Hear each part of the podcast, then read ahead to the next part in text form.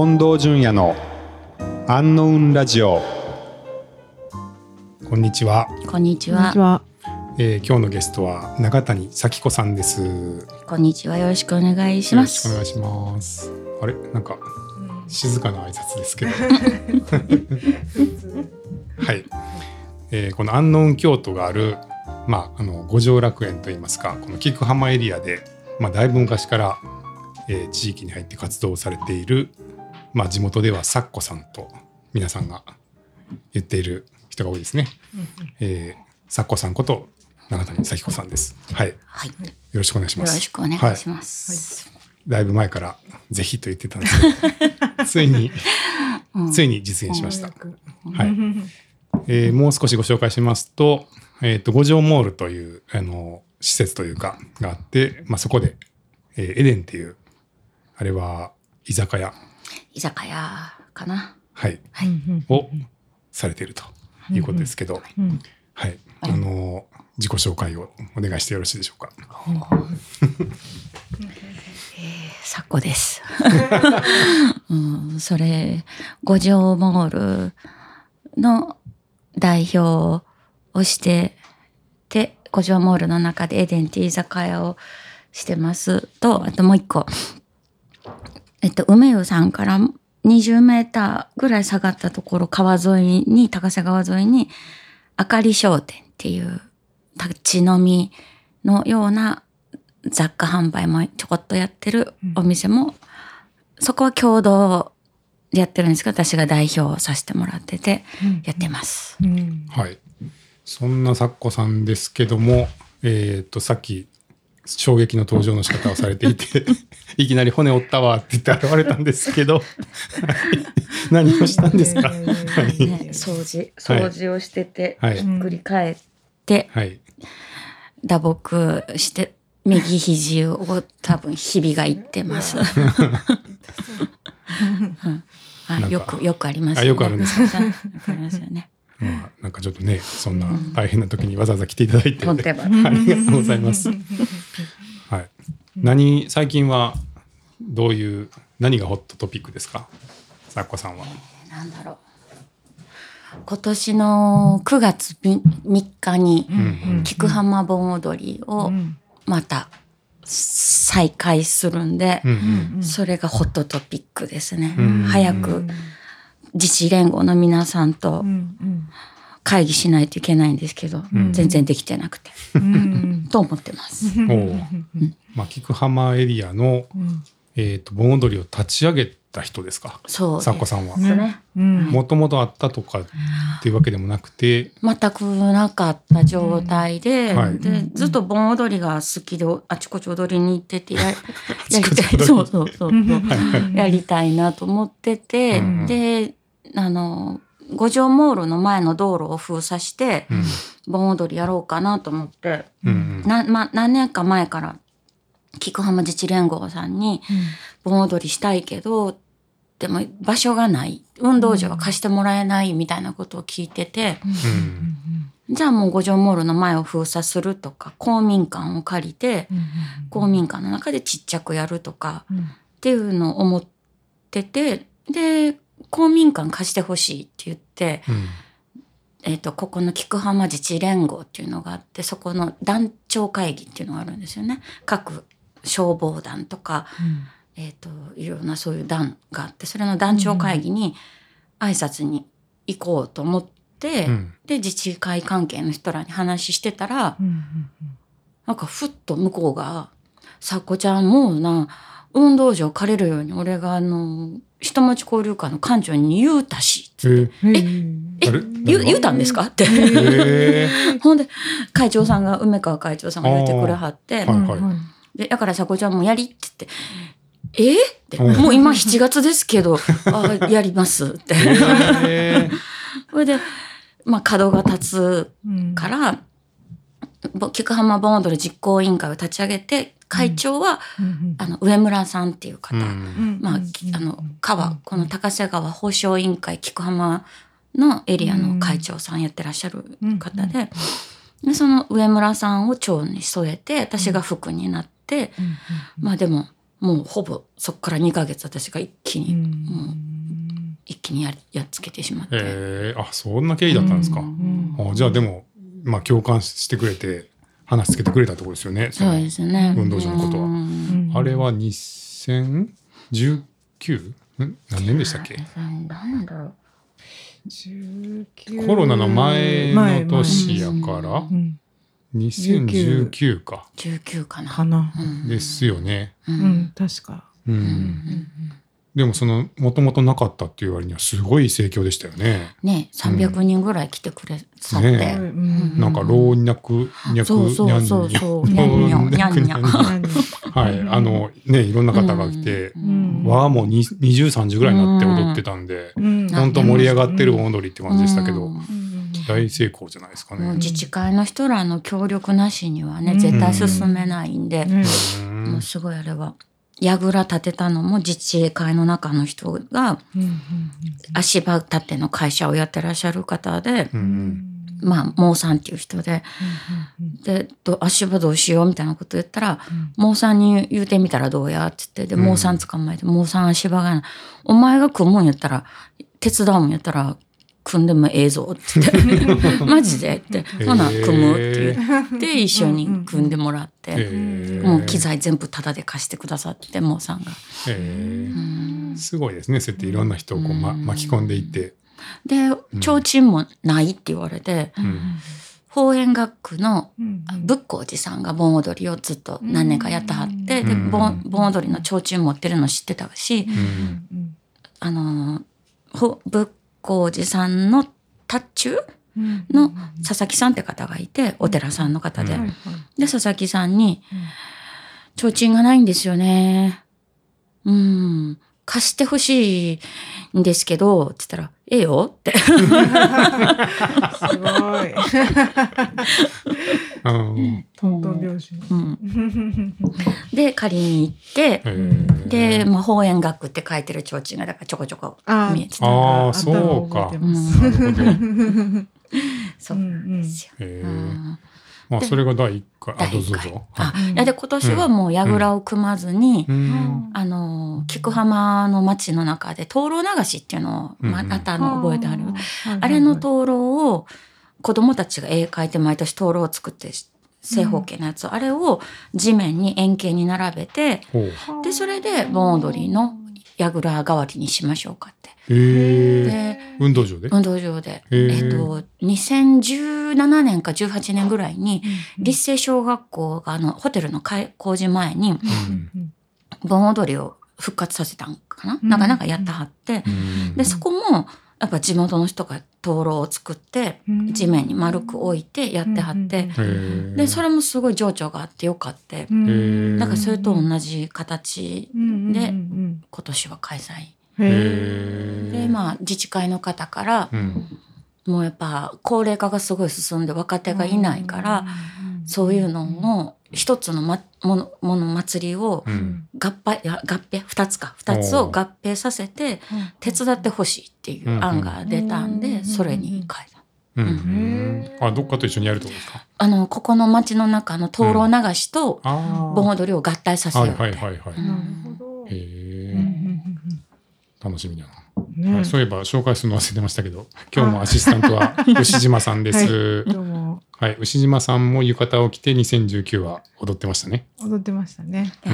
うん僕はカメラマンをやってましたけあ、ど。そうそうそうそう。う んいくつかね写真をうん見せてもらって、へあの時はなんかねいろいろみんなで若い人がうん手伝ったりとかしてね。うんうんうんそうか。で、それがじゃあ今年の9月にやっ3て、結構準備が忙しいんですま。だ会議ができてないから 焦ってるとこです。でもなんかコロナでできなくて、一回なんか五条モールの部屋の中でやってましたよね。やってました。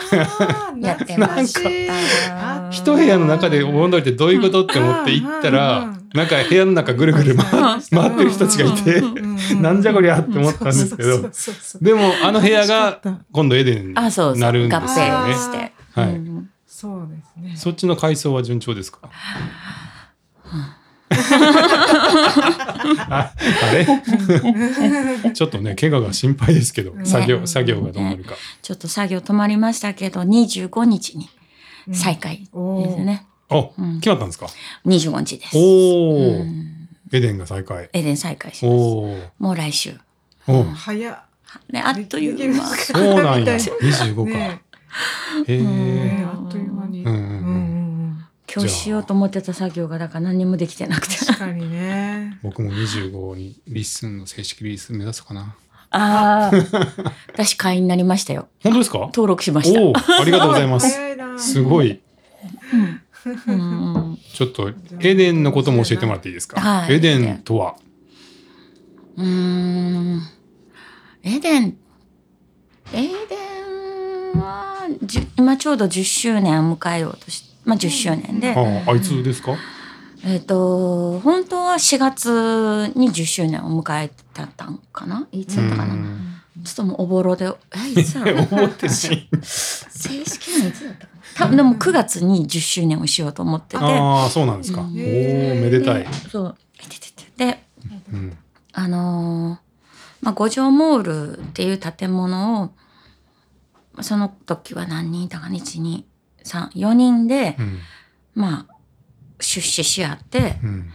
で、運営しましょうっていうので立ち上げたんです。その時に、なんかこの町でもあの、今、山内財団さんとかの仕事してる、えっと、なんだっけ、あの子の名前。えっと、魚谷くん。とかいろんな方が入ってて、チームに。で、やってって、何年前かな ?4 年、5年、4、5年前に、みんながもう、ぬあんまり五条モール自体の運営に関わることもほぼなかったんで、うん。もう抜けてしまって、私一人になって、で、まあ私はずっと一人で五条モールをこう残ってや、いろんなことを、新しい入居者の人が入ったら、うん。しあの、しして、抜けたらまた、みたいなのをずっと繰り返して、うんうんで、コロナが始まって、だいぶ長い間休んでうん。る間に、まあ、私がもう五条モールの建物自体を買い取りをして、うんで、今私がオーナうんーという形で、ううん。です。うんそうですね。えっと、菊浜の中に五条モールという、まあ、うんあれはなんて言ったらいいんですか？町屋？町屋複合文化施設。町屋複合文化施設って言ってるんですか、初めて知った。はい。がありまして、うんえーもともとじゃあその何人かで所有してた。そうです。ってこといや家賃借りて、はいはい。そそれこそ八瀬さんに。大家、大家さんで借りてやってたんです。あ、そういうことですね。っうんていうのを、えー、サッコさんが買い取って、そうですで、ね。その五条モールという建物の中にある居酒屋さんがエデンなんですね。そうです。うん。うん。うんなるほど。うん。でうん、えっ、と、なんか隣の部屋と今、くっつける工事をされていて。壁をぶち抜いて、はい。横に広げて、うんうん。大きなテーブルを一つ入れて、うん。まあそこでよ大大人数が座れる形に、うん今まで5席しかなかったんで、うんもっとこう人が入れる店にしようと思ってうん変えたんです。はいはいはい。事業拡大ですか？はい。いい大変だね。大変です。大変ですか？え、大変ですそれを一人で回すんですか？回せるのかな？ねうーん。まあね、大人数来たら断るけど。まあすごくね、うん。なんか雰囲気のある居酒屋さんで、うん僕と牛島さんがあったのも多分エデンが、最初だったと思うんですけどはい、あの、うん。なんて言ったらいいですかね。うん。まあととりあえず一回行ったらってみんなに言ってます、僕。うん。あの、この辺、なんか五条楽園とかどっかおすすめですかって言われたら、まあ一旦まず、あの、エデンに 挨拶に行ってくださいとか言って、あの、あの、えあの五条楽園の母がいるんで、いやいやいやいやいやおこがましい。はいはい。あの、一旦そこへちょっというん行ってみてくださいご。条家の母は八千代さんじゃないですかね。ああ、そうんの辺ちょっとうんわかんないですけど。はいまあいろんな母に守られて、はいあの、いるとは思うんですけど。はい。まあでもね、うん5席なんで、うんまあグループっていうか、何人かとかだとあんまり、あのね、うん。いけないし、うん。まあ一人二人でうん。ちょっと面白い店って言われたらうん。ちょっとおすすめしいつもしてるんですけど、そういう人も来ます？し新しく初めて。うん、結構、はい。あの、あかり商店うんで来来てくれた人たちが、うん。まあ、うちにはうちのことは言わなくていいってスタッフさんたちには言ってるんだけど、でもまああかり商店を調べてるうちに、うち五条モールを見つけてで、エデンを見つけてで来てくださったりとかですね。うん。はいなるほどなるほどじゃあまあちょっとももうちょっと振り返っていきたいん。ですけど、うん。はい、なん。であのこの菊浜エリアそのにこう関わってるん。ですかさっこさん。私も逆に聞きたくて、はいはい。古い建物を改装工事せずにこのまま使おうって言い出したのはきっと八瀬さんですか？いいつの話？どこのこ話？こ こあの、はいはい。古い建物を使わずにあ壊さずに。壊さずに、うん。安納のこと、うん。えー使ったらどうかって言い出したのが八さんか？いやあー建物ありきっていういうよりは、あのーなんか京都の市内でその宿とコワーキングの複合施設みたいなのをやりたいねっていうのを、うんまあ、エンジョイワークスさんと八瀬さんとうちでうん。喋っていて物件を探していたところ、えーまあ、今の安納の建物が見つかったので、うんこれはどうだってなったんですけど、もうその時点でそもそも壊すなんていう、まあめそのめ3社全部なんてリノベーション系の会社じゃないですか。だからそんな新築建てるっていう発想がそもそもななかったと思いますね。なるほど。はい。八瀬さんが町屋壊し始めたらちょっと ちょっとねびっくりしますけど。はちょっとイメージと違う。うんい。はい。そうそう。まあ、え多分きっとね、この町の古い建物を存続させたいっていうのでうん始めたっていうのが一番ですね。うんあ、さっこさんが。うん。なるほど、なるほど。でもなんかまあ、古い建物は他のエリアにもあるじゃないですか、京都の中で。私子供がすぐそこの高瀬保育園に行ってたのと、うんうん。自分が河原町五条の角でずっと飲食をやってたんでう、ん。でまあもうここの町は毎日通るルート。うん。ですごい情緒のある町。でその頃はこの町がまだ五条楽園って現役で言われてる町で、うん。でそれが2010年に、えー、と摘発されてしまって、でもう10年前だから私も行っていいと思っててこの話は。うん。で10年どころじゃないのか。摘発され13年前ぐらいですかね。うん。で摘発されてしまってでお茶屋免許みんな返戻したんかな、うんなんか多分そんなんだったはず。うんで、でなんか更地になる物件とかも出てきたんですよ、うん。お茶屋さんが。うん。でその更地に 2x4 の家とかが建つとちょっと悲しいなと思って、うん。こんな素晴らしい建物が更地になるとか、ん。駐車場になるとか、なんとかしたいと思ってでモデルの一つとして五条モールっていうのを立ち上げようってなって物件をいろいろ探してるうちに魚谷くんがうん八瀬さんの方となんか話してくださって五条モールを見つけてくださったんですよね。ああ、そうなんですか。なるほど。うんあじゃあもともとこのエリアの建物をどなんとかしたいっていう気持ちがあったってことですか、うん狙い撃ちです。へえへえ。それはあれですよね地元とかでは別にないんですよね全く地元じゃないです。はい地元はどどこなんですか？香川県です。赤川間はい。で京都は？京都は何年住んでるんだろう？20、30年弱。はあ。なんなんで京都に来たんですか？大学が京都だったんで、はい、で、まあ就職そのままして、うんうん。結婚して、んで、今に至る。ああ、んそういえばそういうのあんま知らないですけどどういう仕事してたんですか、私、大学の先生がやってたはい。生協みたいなうん。会社があって、うん。そこの会社で働いてて、うん。まあ、そこが食品卸とか製造もやったり、うん。で配達。で2トン車で私配達回ったりうん。無農薬野菜のそういうのもや扱ってたんでを日曜日とかにし伊賀上野とかあっちの方までトラックで回収に行ったりー。園部まで回収に行ったりとか。はいはいはい。あそれ農家さんのうん。無農薬野菜とかを回収に行ってで京都に運んで売ったりしてたってことですか？多い時1日100キロぐらい運んでて、うん、わあ。ですね。へえなかなかたたくましい感じの。はい。リトントラック。ね、うん。体使う感じのあれですね、うんへえ、うんまあ、その流れがあるから、あかり商店でなんか商品日用品扱うようなことができたらなって思ったんですけど、うんうんうん。甘くはないですね。うーん。うん。あーまあでもちょっとそえじゃあそういうこうお仕事をしたくてまあその生協の仕事してたって感じですか最初。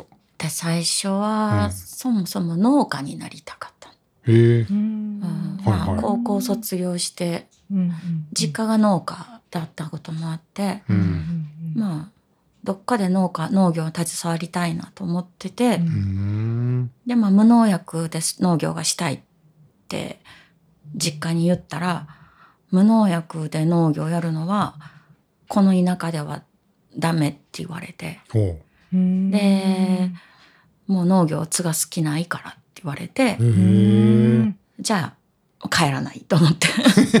あそうか実家に戻って実家の、じゃあうん。畑で無農薬農業やろうとしてたんですか、うん。うん。ですだね。ダメっていうのはあの農薬を使わない畑ってううん。んやっぱむ虫が発生しやすいんうんですよね。はいはいでそしたら自分のところだけ発生するんじゃなくてお隣にも移る。はいはい。だからうんどうしても近所から怒られる。お宅のところが農薬使わへんから病気が発生してるうんって。うん。でもう農薬使わずにするっていうのはあの時代はまだまだもう30年前だからうん。無農薬なんてもうまだまだの時期だって。ううん。ん。うん。でそこでやろうとするのはうん。と難しくて。うん。でまあ京都でどっかで就職したいなと思っててなんかないかなと思ってたらたまたまその大学の先生がやってるところが無農薬とか、うん。で野菜をやるって書いてあったからうんうん。まあ行ってみようかなって言って。うん。あそうなんですか、うん。でもなんかその大学出て無農薬の農業がやりたいってだいぶななんていうんですか。えそういう専攻ではなないんですよね。大学は専攻専攻がそうだった。あ農業だったんですか？農業やったそうなんですか、うん。へえあじゃあそこは一貫してるんですね。そう。私大学はい。で環境学をやってたから、うん。大学の最後の2年間その2年間の時はうん。もう1年の半分くらいは全部無農薬でやってらっしゃる日本の農家を渡り歩いてた。ああそうですか。あじゃあまあ実際いろんなとこ見て本当にやられてる様子とかも見た上でだったんですね。バックパッカー in Japan みたいな。へえあそうですか。うん。それでじゃあ無農薬を扱う仕事に疲れてうん。でまあそういう2トントラック運転そうそうそうそう。してやっててでどうどうなったんですかそれで？いやすごい勉強になりました。よ、うん。無添加食品とかはい。うんねだからオーガニックっていう認証がいかに脆い認証であるかとか、うん。すっごい勉強することもできたし。う、うんん。うんでいかに自分がやっぱ未熟かっていうのもあの時代に学んだしうん2567とかもうほんまに自分がいかに愚かだったかって、うん。ううんん、モテたんじゃないですか？モテません。ま そういうとこじゃなくて？でもへそれと並行して音楽をねずっと好きでやってたんで。で、ね、と同級生が結構農家に収納する子も多いけど作家はせえへんのいやー私メトロ通いたいしなって。あメトロに行ける範囲でっていう制約がついてたんですそうねタクタク10とライブ行きたいしなとか。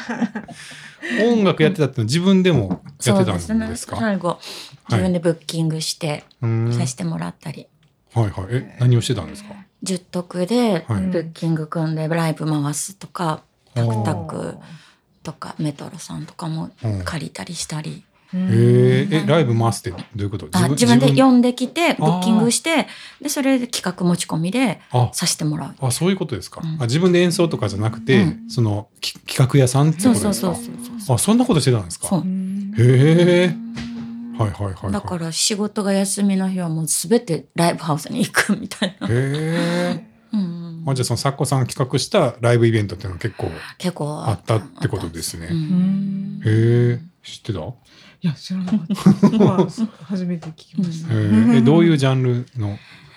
フォーク。おう。まあでもなんだろういろいろ。何でもうん。何でもいいですけどね。うん。へえ京都の人ですか？うん。まあやしいろいろうーん。でそんなこともあってうち、うん。その一緒にやってた別れた夫も出会って、うーん。うちの別れた夫は兄弟の吉田寮食堂ライブをずっとやったはっうん。吉田寮？そうあそこら辺にうろうろしてた人で、へえ。あのなんかねすごいうん。ぐちゃぐちゃぐちゃのっていうか 僕も吉田寮のライブは行ったことありますけどうん。ぐちゃぐちゃっすよね。ねなんかもううん。ああれを企画してた方だったんですか？そう。ええだから多分かぶってる。同い年ですもんね。あのうちの別れた夫は2つ上。あでもそれはでも絶対かかしたらぶってる。かぶっちょうどてる。あのーうん、なんか言ってたかぶってる。なんかかぶってる。そうなんですか。へえきゅうはいはい。90、うん。えっ、と98 7えー、98年ぐらいああ、ん僕94年入学なんでで96年に中退してるんで。あああ違う違う違うじゃあ2000年に中退したのか。あじゃあもうストライクでいる時代。ですね、うん。はいうん。そんなところで共通点が。うんええそうか、へー。はいはい。えそれで？で出会っまあ出会って。でそれでまあ、うん。今この五条楽園に来る前にさっき言ってた五条河原町でやってたお店で、毎週ライブを組んで、あそうなんですね。それでそれで私は音楽やってる人たちに友達がつながりが結構あって。うーん。それはなんていうお店それがはい「原磯」っていうああはいはいで、まあ、細野晴臣さんのアルバムで「原磯」っていうのがあって、うんうんで開店するなんどれぐらい前かな？なんか半一半年ぐらい前か1年前にうん。西武講堂に細野さんがライブに来てて、うん。でそれを見た時にうん。うん「原磯」っていう歌を歌を張ってでうん「原磯」って決めたへえはいはい。で「原磯」っていうのはまあね楽園っていう意味で、ん。で多分無日本語的にはパラ,、パライソ。けど多分明治ぐらいまではパピプペポの表記が書物上はないね。だから「原磯」って表記ではいはいはい。言われてたらしくて、それが本当なんか嘘なんかはちょっと民族学的に私もそこまで突き詰めてないから分かんないんですけど、うん。まあでも原磯として、うんうん。で、まあ、五条楽園に来て、うんで楽園つながりでで確かに。絵でって。確かに。ずっと楽園楽園を作ってきてる。そうそうそうそう。そう。本当ですね、うん。ああ確かに、うん。えーえ五条河原町のどこどこにあったんですか？今もしも屋さんになってああそれがもしも屋さんになったんですか、うん。えそんなライブできるほどの広さありましたそうっけ？奥がね深い、はい。あそうなんですね、うんなんか入り口はね結構そうそうそう狭く見えるけど。あ。なんかいまだに覚えてるのが吉田少年くんって、あのくるりのメンバー一時期入ってた、うん彼がライブした時がもう溢れるばかりののもう彼のバンドにファンファンもいたんでファンファンちゃんも。彼彼女もずっと最近までねくるりのあの後ろで吹いてた。うん。だからもう,、もう人気がこうすごかへった。えもう立ち見やけどもうぎゅうぎゅうとか、なんかシークレットって言われてたんで松本隆さん？ダウンタウン？のお兄さんのライブとか、え、うん、へえうんあったり。へえ、ん。それも全部作家さんがよん呼んでくるんですか？いやそれはなんか場所貸してくださいって松本さんの方から言われて、うんうんなんか間に入ってる人がいてでどうぞどうぞって。でもシークレットでって言ってうん。お客さん5人とかえ？ええなん何がしたい？んそれは。日曜の昼間で。え？シークレットすぎる気が。もうちょっともうちょっとお客さん読んでも、ね10人ぐらいいてもいいな。あそうですか。謎謎のライブでした、へねえ、そんなんいっぱいいました。ゴンチッチさんとかもあっえーたし、すごい。うん。なんかほんまご縁があっていっぱいいろんなライブが。あうんそんないろんなえーそれはえっと何年ぐらいの話ですか？10年前かな？うーん。あでもまエデンが10年やから10年前。ほんまにスライドした感じなんで、あはいはいはい。うん。へえ。あそうですか。うん。うん。うんでえその時はそのじゃあその野菜の仕事はもう辞めてるそうそう、もうやめて、その時すでにもうだいぶ経ってた。へえね、その隙間は何,、何してたんですか？育児ですか？育児。ああ育児です。あなるほどなるほど。じゃあご出産があって、そう、出産、子子育てに10年ぐらいはもう、ね、家にいるっていうか、まあ、ねそんな感じのね、うんうん。生活して。うんはいはいはい、うん。あでその後ライブハウスを始めたんですね。えっ、と、でも、下の子が生まれた時にうん店を立ち上げ、下の子がもう18歳なんで、うんうん。うん、18年前ぐらいですね。はいはいはい。20年前ぐらい。へえ。すごいな。えでその中はやっぱり古い感じうんですか、うん。もう大体サッコさん好きなのはそういう感じなんですか？そう、大体、大体そういうちょっいと。ついつからそれは？子供の時からですか？そう、子供の時から多分古いものが好きへで、え。うん。ちょっとレトロなものが好き。なんでなんだろう。それ前、昔学生の時にも友達と喋ってて、うん。うんなんでそういう古いものとかレトロなものみたいなのにうん。心が揺れるんだろうって、うん。わかんないよねって。あその友達もそうだったってことですか？まあまあ、やっぱ好きな子同士はなんかこうね、うん。だから、うんうんなあえ結婚する前とかのん。してからもやけど、大学卒業してから結婚してしばらくまでずっとベルボトムってうんラッパになってる。すごい。裾がこんなズボン履いて。へえそれも古いものってこと？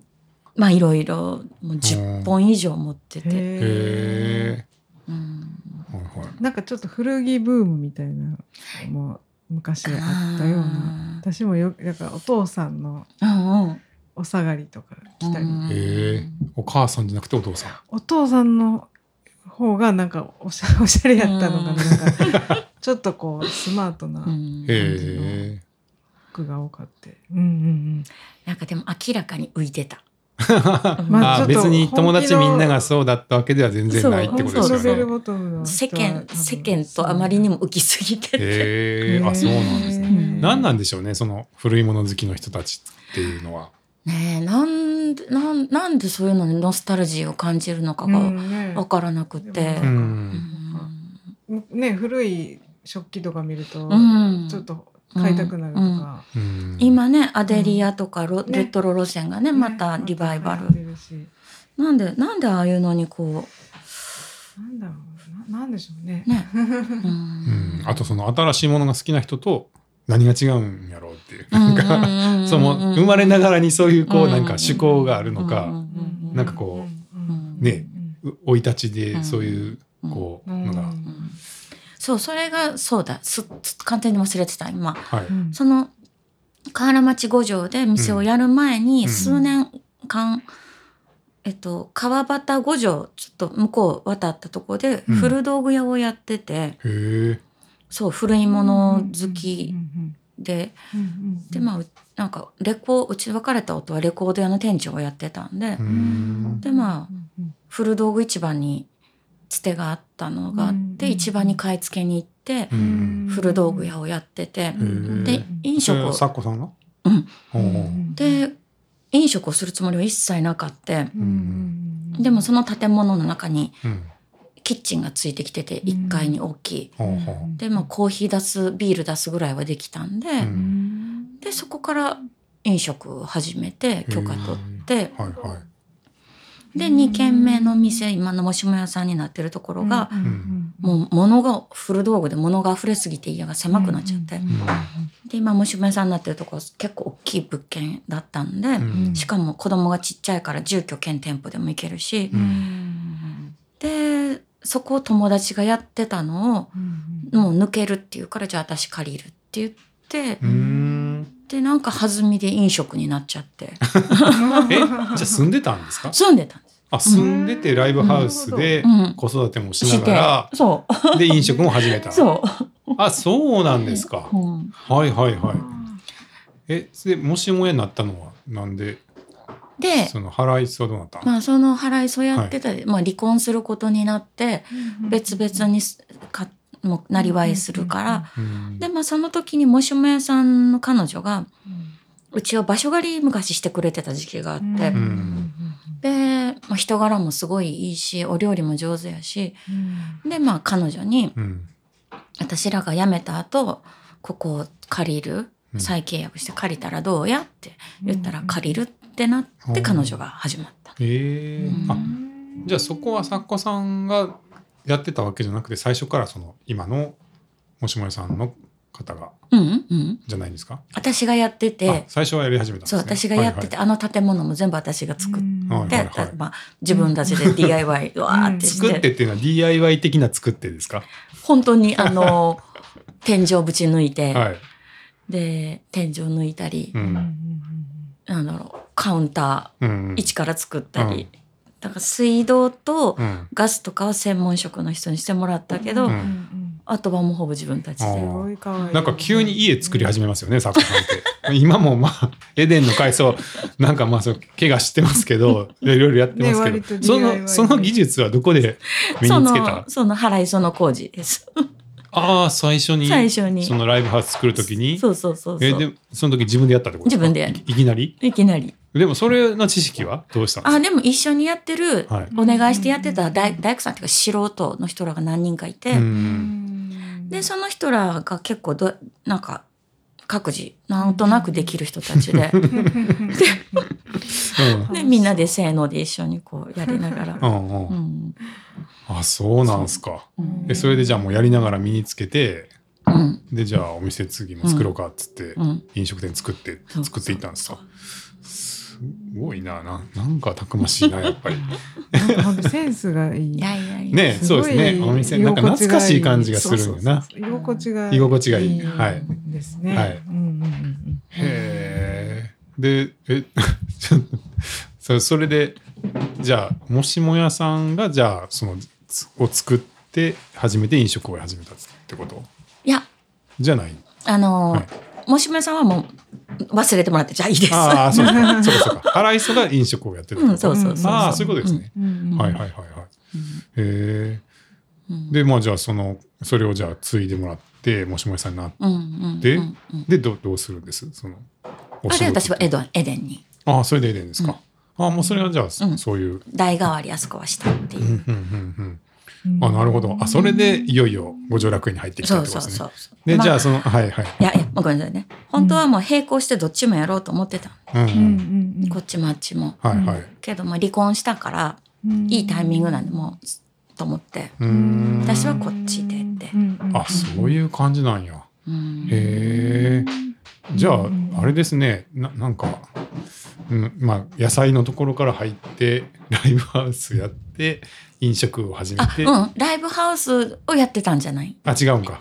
飲食店の中でライブライブをやったライブをやってたあ、。そうかそうか。うんで、その前が道具屋さんだって、まあでもその道具屋も払いそうで、はいはいはい場所を移転しただけ。ああ、そうなんですね。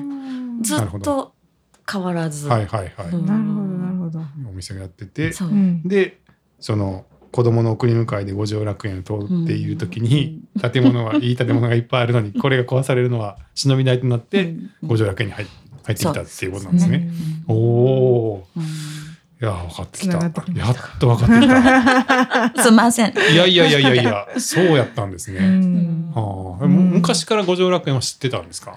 いや、知らなかった。最初、保育園に子供預けるのにほ探してて、うん。まあ、その時もこの辺りに住んでて。う、ん。で、うろうろして、高瀬保育園うん。に子供を後ろ乗せて見学に行って、ううん。ん鴨川が見えるからと思って、うんふっと曲がって入ったら、うん。うんこっから先は入ったらあかんってめっちゃ怒られて、え 誰に？誰に？誰なんだろうあれ。怖い人町のに。人？あ怖い方に。はい姉ちゃん今どこ走ってると思ってんやみたいな。おおえ、道？えみたいな。まあ道っすよね。えー。ここから先は入っちゃあかんって。言われ U てターンして戻れって言われて、はい。すいませんって。あそうですか。えそれ10年10 20年前。20年前。あー。えああそういう時期あったんや。うん。はいはいはい。そうやったかもで私京都の人間じゃないから、よく分かってなくてその時も、うん。あれ？と思って。で、その時住んでた町内が烏丸五条に住んでてうん。町内の人らに東本願寺さんと高瀬保育園と迷ってたしでどっちも待機しないといけなくてしてた時に、でももう私パートの仕事他に行ってたから、うん。私立なんか私立保育園に子供を一時期預けてて、そしたら高瀬保育園さんがそんな私立に預けるんやったら、うん。もう待機待たなくていい無理くりうん。入れてあげるから連れておいでって言って。入れてくれはってすごいいい保育園でうん。高瀬さんは。うん。でまあ預けるようになって、うん。で町内会の人にお自分のとこの大家さんにうん。あんた結局高瀬保育園に子供やってんの?」って言ったら「そうです」って言ったら「分かってへんな」って言われて「え？何？何？何?」って。何それ？え？え。烏丸五条の方に言われたんですか？ええ結構近いですよね。別に。そんなに距離ないけど、うん。そそういう扱いというか、ん。ん。ん。位置づけだったんですね。うん。へえ。で私はい。がそこから次川端五条に引っ越す時にもうん「あんた次どこ引っ越すんえ?」って言ったらうん「あ川端五条です。北か南か」っていうか北側です「そうかあんた京都の人間たち分かってしんじゃいしゃんせんしな」って言われて。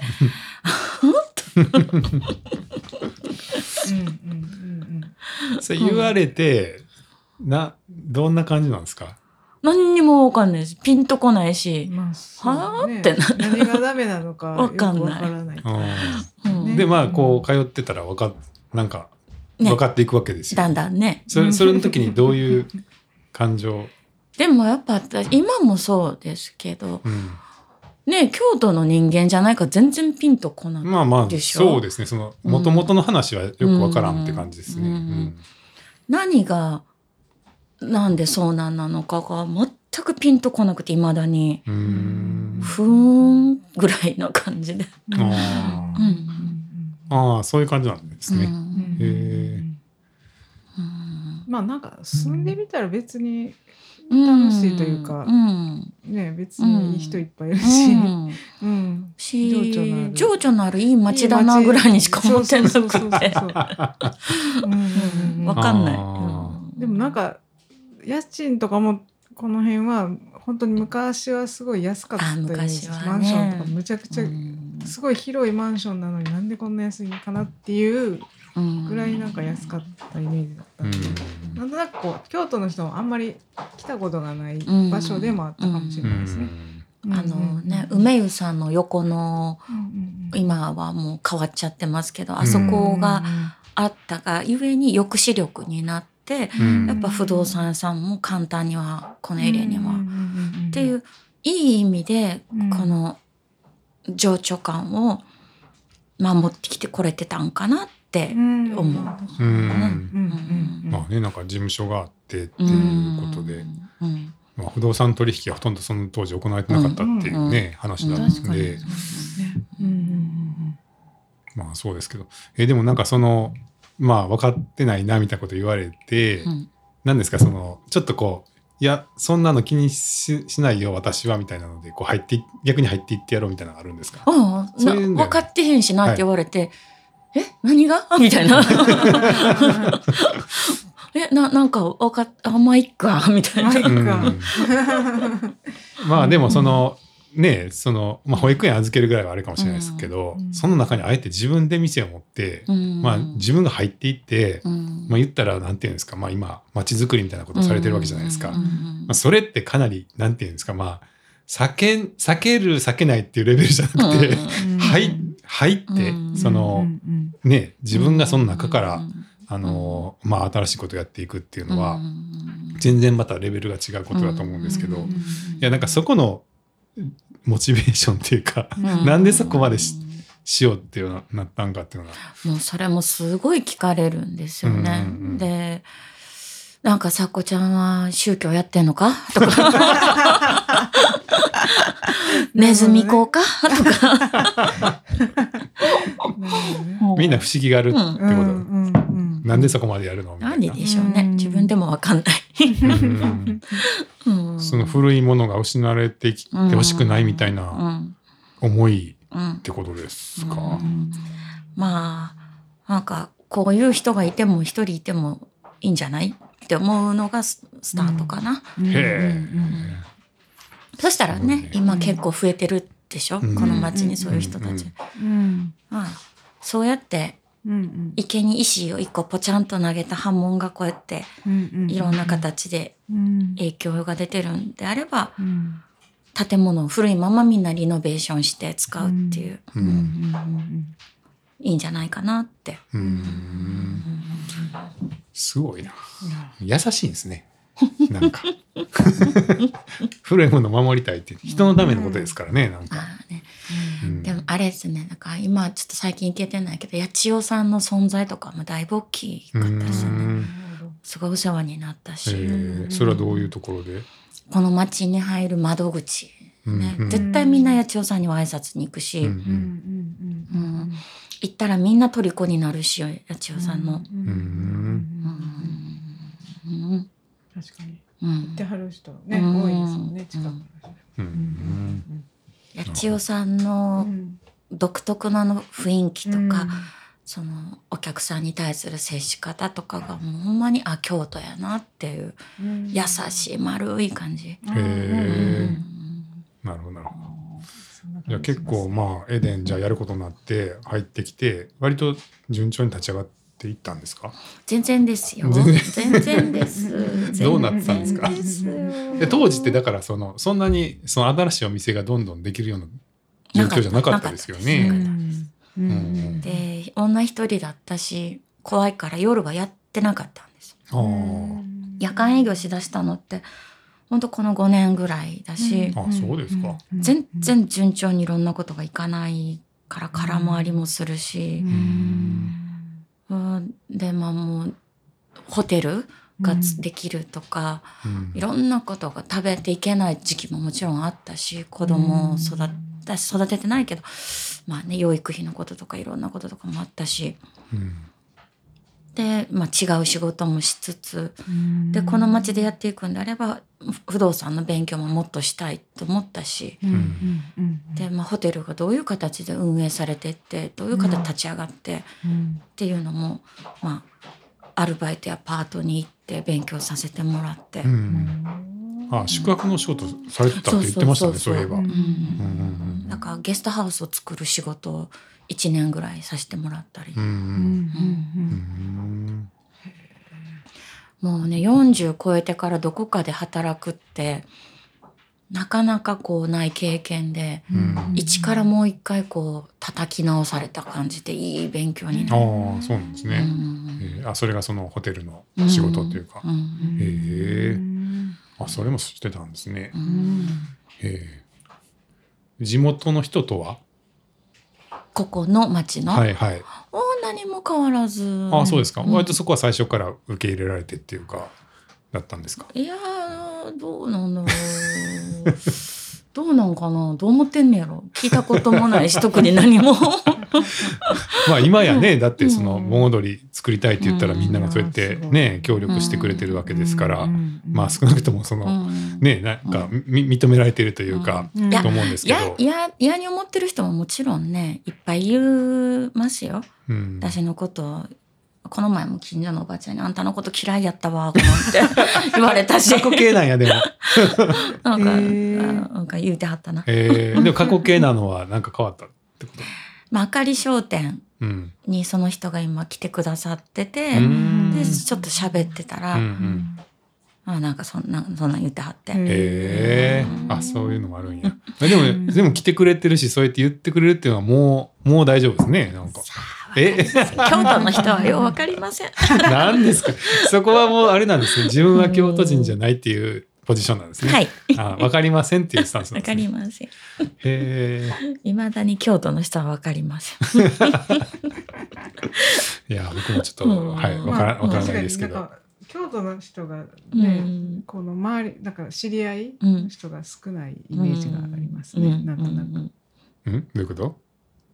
やなんか京京都じゃない人がこう、京都に来て、まあ、大学とかで来て、うんうん。何かこうお店を始めたりとか。なんかはあそそういうコミュニティがなんかすごい。あこのエリアでってこと、うん。ああそうですね。なんかなんかね。京都じゃない人の方が多い京都じゃない人の方が多いイメージ。うん。あでもそれで言うと、うんうん。エデンを立ち上げた頃は、うんうん京都じゃないお客さんが8割ああが今蓋開けてみたら、はい。うんうんうん京都のお客さんが9割。今。あ県外の人の方が少ないぐらいになってきてひっくり返った。あすごいですね。ですね。それはじゃあ10年やって素晴らしい。うん地域になんか溶け込んできたというか。いやらしい人間になったんですかね。作家さんが尖ってたみたいなのもあるんですか？その始めた頃は。ん。そういうわけでもない。いやでもそうやったと思います。尖ってた。苛立つことも多かったですし 顔にも態度にも口にも出るし。あーすごいな。えっと梅湯さんが出てきたのはもっと後？ですか？梅湯さんが何年？あれ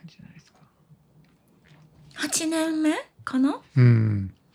で私もともとはい払い荘をやってた時にうん梅湯さんの番台のバイトに入っててで、まあ、京都戦闘部っていううんうん。サークルみたいな社会人の人とか学生の人とかみんなで京都のいろんな番台のうん。なんていうのサポートバイトみたいな。なんすかそそう。れんなんがあるそんなですね。へえが。あったんですよはいね。はいはい。うんうんうんうん。で吉田玲奈さんって言って、うん今あの町屋専門の診断士かな、うんなんかの資格を持ってらっしゃる建築の方で、うん。玲奈さん。で玲奈さん今うちの図面起こしもやってくれてたり、うん。梅湯の湯と波社の改装工事も今玲奈さんご夫婦がやってへて。そうで玲奈さんを中心にその京都戦闘部っていうのがあって、うんうん。で私は家が近いし子供もいたから梅湯ぐらいだったらはい行けるかなと思って、でまあこの町の人と顔つなぎもしたいと思って、で梅湯の番台に入ってた時にうん。湊くんもうん。その番台メンバーだったあそうなんですか。あその元々の今の体制じゃない元の体制の時に作家さんと湊さんがバンダイに入ってたん。そう。で何人か いてはいはいはい。私ら何若い子それこそ音楽やってる子らとか、うん。若い子たちでなんかいろんな銭湯みんな掛け持ちしてたけど、うん。私は梅湯だけでうんうん。で湊くんと私はその梅湯の番台でよく会ってて、うん。で私がそのやってる最中に五条モールを立ち上げて、うんたら湊くんがうん「僕いずれどこうんかの銭湯やりたいんです」って話をしてはってでまだ学生やったんかな湊くへー。んその頃。はいはい。で私がエデンを始めて2 2年目ぐらいの時に、うん。湊くん大学卒業して就職して、あのメゾンドキツネ？うんあのおしゃれブランド。あシャツのね。そうそうそう、はいはい。あそこに湊くん就職してて、ええあそうなんですか。はあ。全然銭湯と関係ないやうん。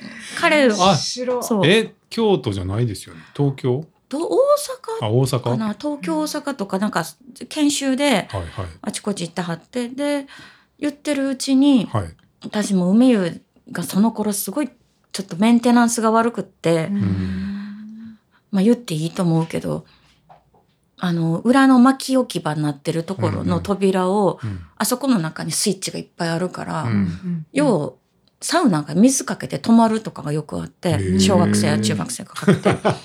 でそのたんびに「あんたらお母さんに言うで」とかって。いじああのいたずらでやってるってことですか？水かけて？そうそうそう。子供が？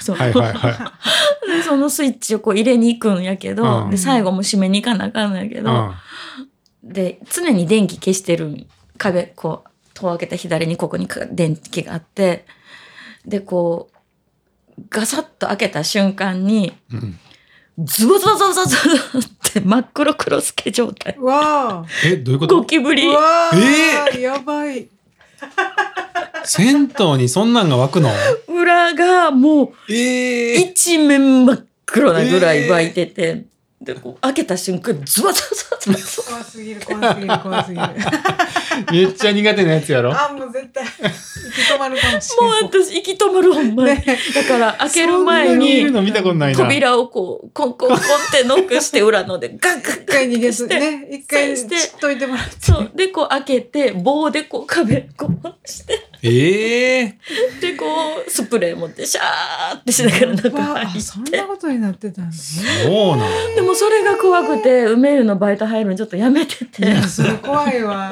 わかるわかる。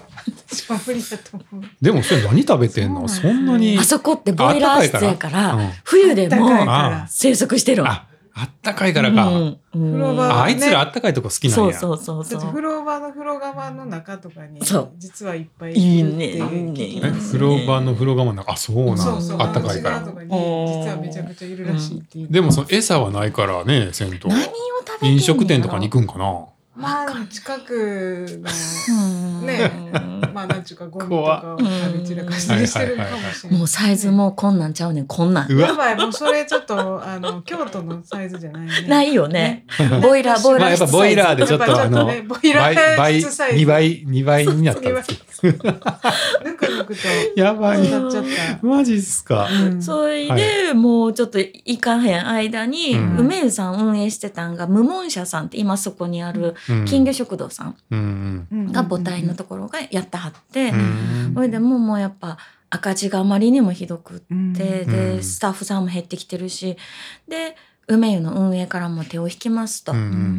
手を引いてしまったらもうあの銭湯はもう、ね、使わなかったらどんどんボロボロになっていっちゃうから、うん。そこで湊くんがうん「さん僕継ごうかどうしようか思ってる」って言ったら「もう継いだらええんちゃうちゃうの?」って言って。まあ参考さんは言うよなそうやってうん。うん。うん。お金なんとかなるん？って言ったらなるかもしれないっていうか、じゃあやったらいいやんって言っおて始めます。すごい彼もいっぱいあちこち銭湯行ってたし、うん。あちこち相談してて、うん。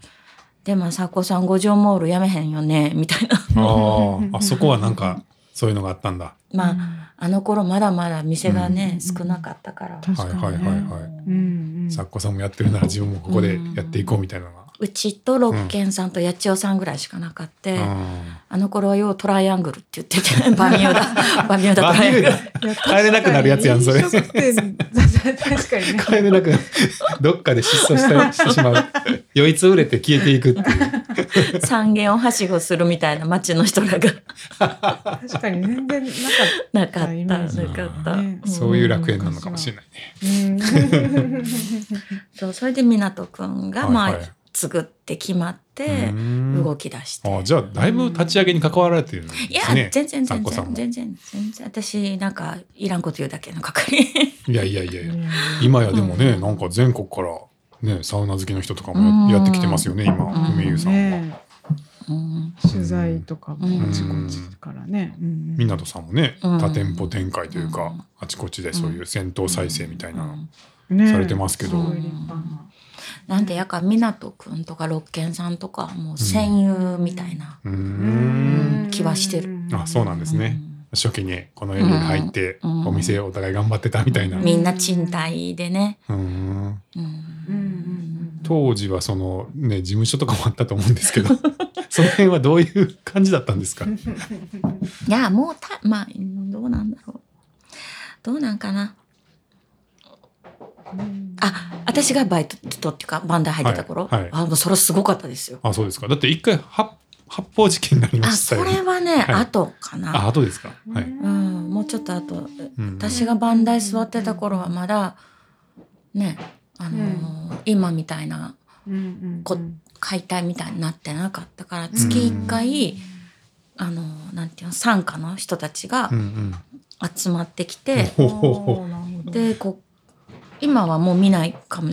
えっと帰国食堂さんのところのあの道沿い高瀬川沿いに月一車黒塗りがこうずらーっと並ぶとか、へ法事とかがあるともうもうすっごいとか、うん。でまあ多分傘下のいろんな組がうん久美が言うてもうた。が、まあね、多分月一ご挨拶に来るの帰りに梅湯でお風呂入って、行かはるんでそら、いかつい。あーお風呂入っていかはるんや。なんだろうなんでお風呂入ってんかわかんないけどあ。じゃあお客さんやったんですね。うんえーうんあじゃあ結構普段も接し 接していてっていうか。すごかったですよ。うんもうみんなの想像を上行く凄さでしたよ。あそうなんですね。いや私もこの住んではる人にそういうの聞いたことがえー、あありますそうですか。うんうんうんうんなかなかねうん確かにそこでお店やっていくっていうのはまあ、うん結構貴重な経験というかうん。ね。かもしれないでもやっぱ京都じゃない人だからこうでできるあれがあったまあんですかね。ね。。うん。そうだね。なんとなく。ううんそうそう。まあでもそこがね最近いろいろお店ができてまあ安納もそうですけど、うん。いや本当に。いつ頃からですか？そういうちょっと新しいお店とかが来始めたの。はこの、えー。ビアラボさんことのか10年ぐらいの間とかですか？いや、でもまあ、ビアラボさんが何年前ですか？ええビアラボさん2017とか？8とか？ですか？違うあのあそこができて、うん。などれぐらい？どうだったっけ？知っときよって話をね。えっとえーでも2017、8ぐらいじゃないですか。5年前ぐらいあそんなもんなんですね。じゃないかな、はいはい。うんアンノーンがあそうなんです2019なんで、うんそっかそっか。うんそアンノの1ーン年のちょっと前ぐらいなんですね、へえんかもう普通に長くあるイメージでした、うん多分梅湯さんが8年ぐらいで、うん。その梅湯さんが軌道に乗り始めたかうん。分からんけど、うん。が2年ぐらい3年ぐらいかな、ううん。ん。立ち出したあたりからこう街がうん。でまあ先駆者で言うとうん。エフィッシュ。ああそうか。まずエフィッシュさんがエフィッシねュさん確がでも言うてもエフィッシュさんは角五条のあそこのね角やったから、中ではないから。確かに。うん。入り口というかね。そうですね。端っこの方で、うん。はいはい。でまあ梅湯さんがこう来だして、うん。で合わせて六軒さんもやっぱすごい人気店に育ちだして、うん。多分あそこ2年ぐらい1年か2年であっという間にこうガーって人人気店になったんじゃないかな。うんうんそれでまあ五条モールもそこそこ来てくれる感じになっでうん。うんですよね。で、うん。まあ事務所も動かなくなってきてうんでそれが決まったからきっとビアラボさんもねうんうんうん入ってきて。ううん。んでまあまあカフェさんが川沿いにできたりとかちょっとずつちょっとずつね。ね。増えてきましたね。うんうんうんうん。うんそうですこう5ね年ぐらいの間うにうんたくさんお店ができたかな。あのインバウンドの影響が大きい気もす。る。ああうんそうか。それもありましたね。うん宿が大量にできましたもんねうん。まず。確かに。一棟貸しの宿みたいなのが。なんか良くも悪くもうん。ゲストハウスインバウンドの影響でリノベーションしてるでしょ、うん。建て替えじゃなくて、うんうんあれも良かったんだと思う。それは街並みが残ってそうそうってことですか立ち建て替えてマンションが建っちゃうんじゃなくて、うんうん。リノベーションでああいう古い町屋うん。にする方がやっぱ海外の方たちは来てみたいってこの町にね、ね泊まってみたいっていういい方向にあれば行ったんじゃないかな。ううん。まあ確かにねなくなってしまうよりはうん。あの宿でもうん。残った方が街並みとしてはねなんか京都らしいというかうん。ここにしかないものが残ってきますもんね。ここ今アンノンさんもやっぱ海外の方すごい？多い。増えてきましたね。うん。あの桜のシーズンとかは7割以上外外国人って感じでしたね。すごいな。はい。うん。ですよ。あの外国人今年の2月ぐらいまで一人も泊まったことなかったんですよ。え？で英語を喋る英語っているんだっけみたいな感じだったんですよ。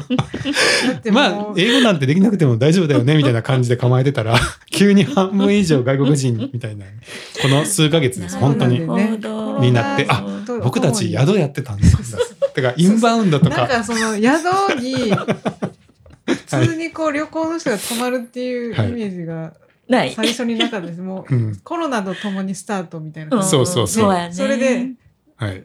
ね、ほぼキャンセルそうみたいな。あの2月にかあの2019の秋に開業したけど宿のオープンはあの免免許が下りた 2, 2月うんうん2020年2月だったんですよ。で2月にオープンしてすぐに春の予約は入ってたんですよ外国人が。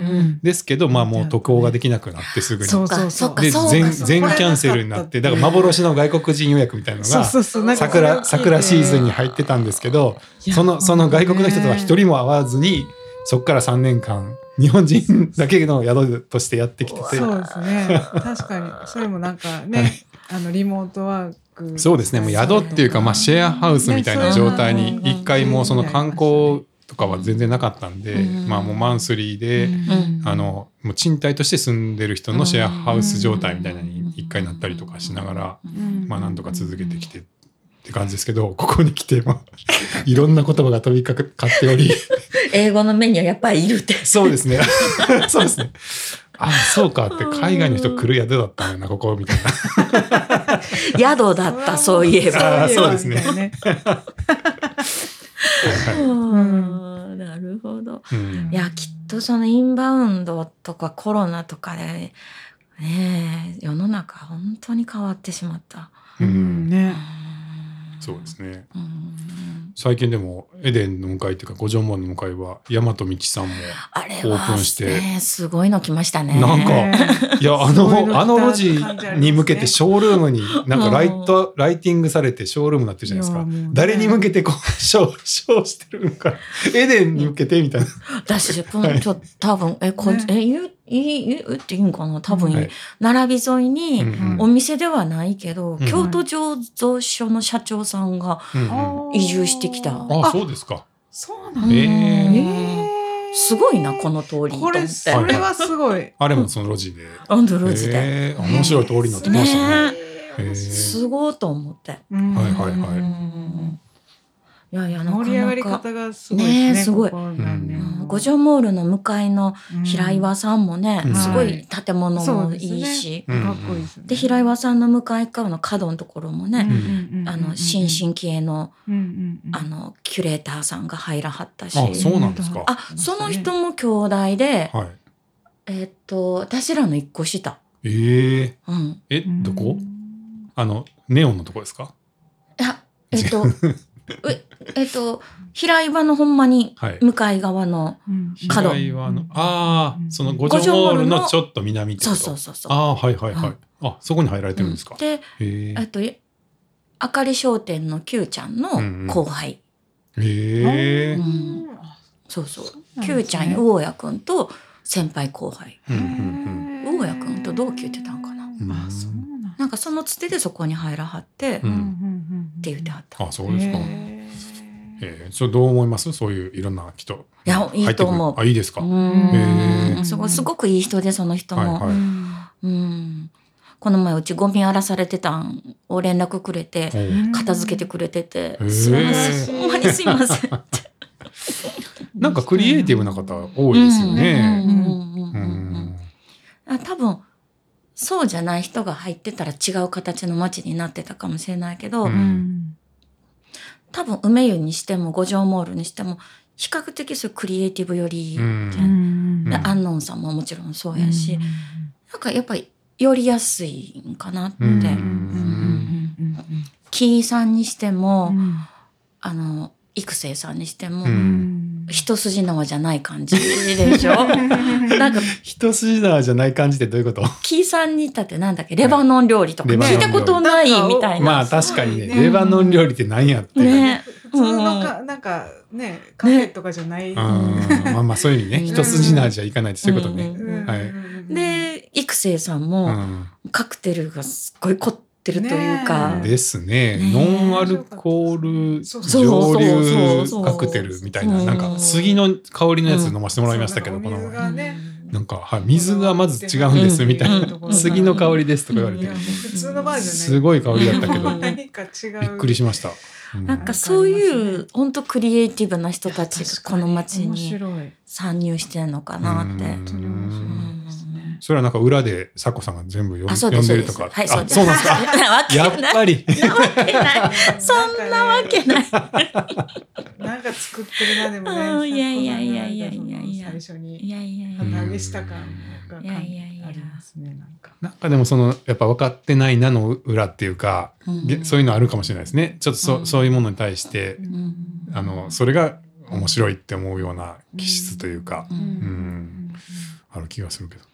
あの、うん。鴨川沿いになんかこう広場みたいなうんうん。飲食店ができてるの知った。ああなんか噂は聞きました。あれえ見てないけどすっごいあすごいんですか？すっごいああじゃあ行ってみ。晴れた日にあそこでこうビールとか最高行きたいですね 行きましょう行きましょう。うん最高です。いやいやいやねえキーさんとかもすごい人気ですね。ね行列できて、はい。はいうん。川間食堂さんもこの間並んだ。は並んで確かに。朝それも朝モーニング行列で、ううん。ん、まあ観光客が持ってきたっていうのもあるんでしょうけど、うん。ねいよいよそのねこのコロナの間に作られていたお店に人も入り始めてみたいな、うん。なってきましたね。本当にうん。丸フクロウさんも来たし、うん。ね。街がほんまに変わってってる。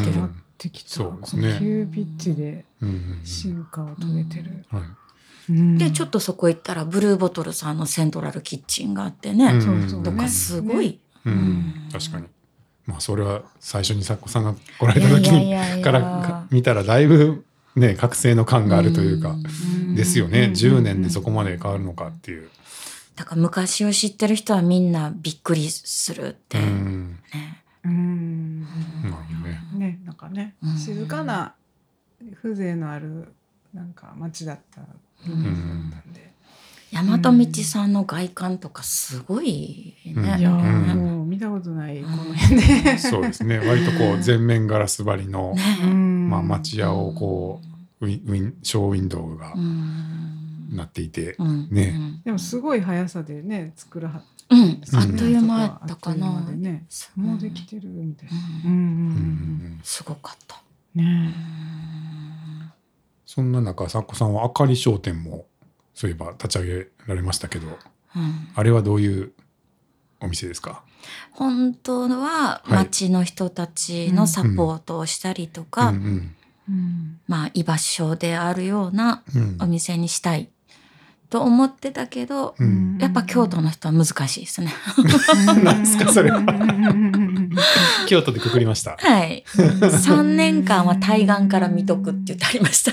ああそう言われたんですかうん誰に？なんかだ誰かが言ってはったの忘れちゃったけど。本当に。3年間対岸から見とくはい、エデンを7年10年見そうそうそうそう見見守ってもダメなんですねダメですね。ダメですね。あ、そうなんですね。うんへえ全然普通に。それはじあ。ゃあなんていうの？その地域のそのお店にしたいって言ってるけどでうちは食べ物が弱いんですよ。うん常に誰かキッチンの回せる人っていうのがやっぱりいないと、人って今の時代このすなこの時代っていうか今は食べるものを求めてくる人が多いんですよね。うんアルコールだけじゃどうしてもならなくて。うんで今メニュー開発をずっとしてるところだけど、うんそれを常に作れる人ががいないんですよね。う。ん。難しいな。るほどなるほど。料理人がうんの確保は難しいところですか、ちょっとあかり商店の解説をすると作家さんが立ち上げた町の商店ですそうかですね。町のって言ったらいいのかな、うん。うんうんうん。でもともとその地元の方の日用品とかうをん買いに行けるお店にしたいっていうのがコンセプトうん。だったんですかね。そうです。はい。で結構いろんな方が関わって立ち上げられてましたよそうですね。ね。ううんん。割とこう地元のなんかうん。メンメンバーがうん。集まってうん。やってる印象でしたけど、今はどどうなってるんですか？うん？あれ？いや昨日ちょうど会議があって、はいはい。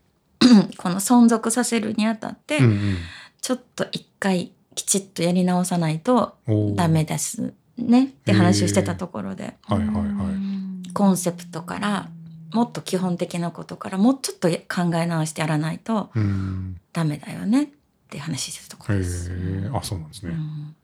で作家さんが一応こうメインでそれもうんされてる状態なんですね。ううんんうんじゃあまあエデンもややりながらあかりもメインでやられて、うん。で、まあ、そっちはじゃあいいろんなスタッフの方が基本は普段回してるっていううん。状態。そうです。あ。学生さんが多いんですかね。最初は学生さんが多かったんだけど、今は社会人っていうか、まあ、学生じゃない人たちが増えてて。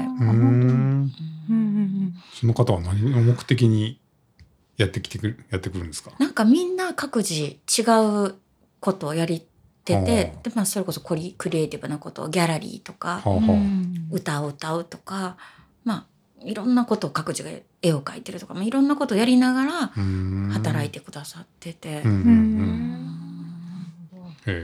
まあ面白い店ですけどね。高瀬川沿いでなんか気持ちいいし、なんか行くとねうん。安くで。うんせんべろとかもある。みたいな。ねあります。あります。そうそうそのイメージでね1000円払ったら。ありますねありますね。ちょっとおでんとか食べながら酔っ払えてみたいな。そうそうそうそうおでんとかね揚げ物とか、うん。そう。え結構地元の方いるイメージですけど違うんですか？ちょこあいいますいらっしゃいますよね。いますいます。うんうんうんうん。まあね。もっと本当はもっと本当はしたいけどなかなか難しいところね。理想の形がね。うんううんんまあでもちょっとじゃあ商店っていうところからい飲食店的な方になってきてるって感じなんですかね。ね。ちょっとコンセプト見直しをしないとなーって思ってるとこですね。うそうか。なるほど。難しいですね。まあフレスコもできたしね。そうなんそうそうなんです。商店で言ったらね。そうなんです。いきなり。そうなん24時間空いてますからね。そういきなりね。そう。ちょっとね。もともとねなんかなかったんですよね、うん。なんかそういう気軽に、なんかねねそういうのが日用品が買えるとこっていうのが。ううんうんんそうあかり商店を専属で引っ張ってってくれる誰かみたいなのがうんやっぱいないとうん。先には進めなくて、うん。うんで私も他の人も自分の店もやりつつではどうしても難しい。ん。なるほどね。最近のその動きで言うとその、まあ、丸フクロウさんもそうですけど、うん。その山内財団さんが、うんうんうんねそれこそさっきの梅湯の横とかも、うんなんかすごい変わった建物を今作られてますけど、うん。うん。あの辺の動きはさこさんは関わられたりは？の脳たちです。あそうですか。知らないであそうですか。うん。あそうなんですね。よ横から見てるって感じですか？だけだけです。あそうですか。あそっちはなんかどうどういうふうに見てるんいでやすか？ー面白いの来たなぐらいの。うん。うん。いいんじゃないかな。流れが生まれて。はいはいうんはい。いろいろうんうんと思います。うんなるほどなるほど。うん。なんかねその梅の横もコンテナが積み上がって、ね。うん上に大きな屋根がかかって、うん。ねあれはああれあれは何？アトリエみたいになるんですか？ね坊やくんはの設計とかって聞いてますけど、うんうんうん。ね、アトリエアーティスト・イン・レジデンスみたいなのも、うんするんかな？うなんかね、ん。そんなことをねなんかそういう話を聞いて模型みますたいなのをなんね。か見せてもらいましたね。うなんんか。ね丸袋にね。地元の人のうん。招待してもらって、うん。今後の計画を発表しますみたいな感じで、ね、説明していただいたんですけど、あなんかすっかりなんか入り込んであもっとこういうの作ったらみたいな作家さんが言ってるのかと思ったら違うんですか。あそうなんですね。あそこにほんまはなんかうんステージとか作ってほしかったけど。あー。寄せ寄せができるとかライブできるとか。ああれでも裏の土地空いてませんまだ。あそこは何なんする使うんのかな？庭作るとかなんか言うそんな感じなんですか？最終公演とか言うてなかった？緑のね。ね説明会の時にね。ね。なんかう公園ん、なんかだんだん木が生えていって、うん。それになんか埋もれていくんですみたいなね説明されて、うんちょっとよくわからんかったけど、うん。その埋もれていくってどういうことやろみたいな。うんをなんかこうなんなんやろ多目的スペースというか、うんうんうんうんなんかね、うんそういう、うんなんかライブじゃないけどね、なんかいろいろ寄せとかもできたらいいねいいよですね。ねううんん、確かにっ。て言おうと思いながらずっと忘れてたなって今思い出した。ぜひ言ってください。うん僕はね、うんあの、オフィスがもっと欲しいんですよ。あはい、それも言っといてほしいんですけど、いやなんか結構アンノウンもまあコワーキングがあって、うんうん。あのオフィスもあるんですけど、うん。やっぱその数人の部屋はあるんですけど、うん。それ以上規模拡大ってなった時に、うん。まあアンノウンの中にないだけじゃなくてこのエリアで例えば 10, 10人ぐらいに会社が会社が成長してきて10人になりましたって言って借りれるオフィスがほとんどなくて、うん。で結局なんかどっかに移動していくしかもうないとそうですね。思ってるんですけど、なんかそれももったいないじゃないですか、うんわざわざこのエリアに魅力がうん。感じてきた会社がちょっと大きくなったりとかし,、うん。ていった時に、うん。それの受け皿がなくてどっか行っちゃうっていうのもすごいもったいない気がして、なんかもうちょっとそろそろなんかはいオフィスに人も来始めるだろうし、うんうんうんって思ってるんですけどそんな大きな建物そんな簡単にはあの。うん10人ね。はいうんうんうんねね10人。うんうんなんかないかね。はい。まあもしあのそういう物件をお持ちの方がいいて使っていいよって方がいたら、ねご連絡ください。うんなんか空き家とかでなんかそうですね。ううんん。活用できたらうんね。うんそんな感じかな。うんなんかこ今後やりたいこととか計画していることとかあったりしますか？もうやりたいことはあるんですけど体がついていかなくて、今日もちょっとね。しんどいね今日ちょっとな元気ないもんな。しんどい。いやもうまさかのね。いやうんしんどいとか言ったらダメなんですけど体が本当追いつかない。いや気をつけてくださいよ本当ね。いい年なんでお互いね。ね。わかりますここここ2年ぐらい私もなんか怪我がいろいろ多いなるよね。やっぱ年がいや私ほんまこの2年ぐらいでシミがブワーって始めて、でそれを年配の上の年上の人ら友達に喋ってたら「せやであんた50手前なめっちゃシミ出んねん」って言われて「ほんもうそれなうん今のうちに取っとき」って言われてそれで。うん。で今ターンオーバーがこう来てて再来週ぐらいに一回ポロポロポロっと落ちてっていう。うんうんへー。一回こうバッとねそうバッと出て。でも思思ったらだいぶこう濃いでしょ？うんうんうんしこれがほんまにこうポロポロって取れる。あそうなんですか。うん。へえ。すごいポロポロポロポロって落ちていく。へへえ。はい、はい全然の どうでもいい話を若いやいやいや、え、そのやりたいことはどんなことなんですか？えーじゃあ体がどんだけでも動くとしたらうん、そら何がしたいですか？本当はもっと物件買って。それこそ展開いろいろしたいんですけおどね。おうんうん基本はじゃあそういう物件なんていう不動産っていうか場をつつ確保して作っていくっていうのがやりたい。えうんうんえた例えばどんな？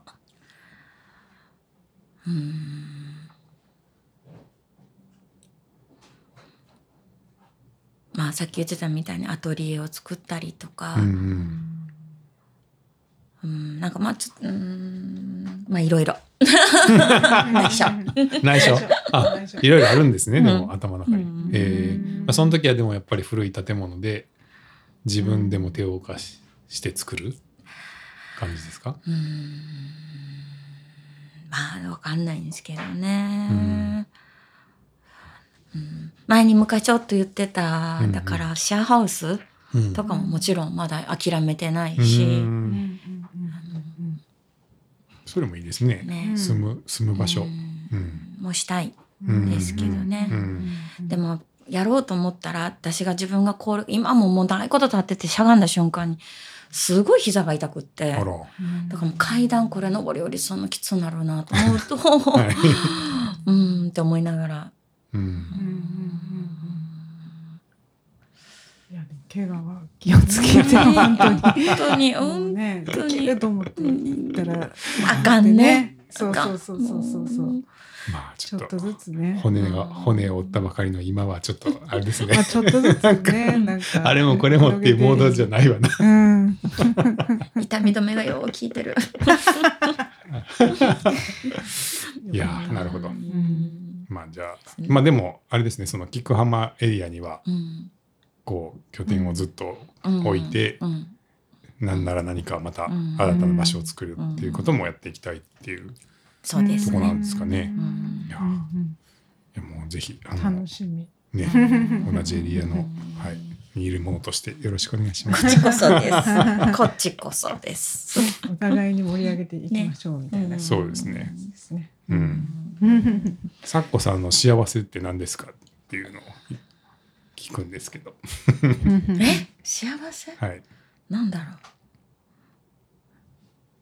え、なんだろう？ご飯食べてる時。寝てる時。うんご飯食べてる時かな。お酒じゃないんだ。うん、お酒も楽しいですけど、うんそれは楽しいかな。う。うんんすごい日常にあった。うんご飯食べてると。う。うんんご飯食べてる時幸せやなって。うんじんじんわりう。んそれも自分で作っいやもう何でもう何でもも美味しかおったら何でも。もいいし。ううんんうんですね。まあでも美味しいものを食べれるってえー幸せですよね。ううんんです。何なんですか？ちなみに。えー、僕ですか？聞いときたえい。急にこの返しは初めてやな。ちょっと待って、幸せ。えー、なんやろう。あー、まずい。これ、急に来られると。いや、今別に幸せですけどね。なんでしょうね。うーん。前に進んでる感じの時は楽しいかな。うん。うん。うん見ててそんな感じします。はいすごい楽しそう。うんうんすねうんうんなんかそんなもんかな？え、なんか大丈夫ですか？はい、そんな大丈夫ですよ。牛島さんは？うん。大丈夫大丈夫。大丈夫ですか？うん、なんかでも面白かった。はい。いや、結構知らない話があってそうやったんや。今からまた楽しみやなって思いましたね。うんうんはい。じゃあ、うん。はい、今日はどうもこちらありがとうございましたこそありがとうご。ざいました。さようなら。はい、さようなら。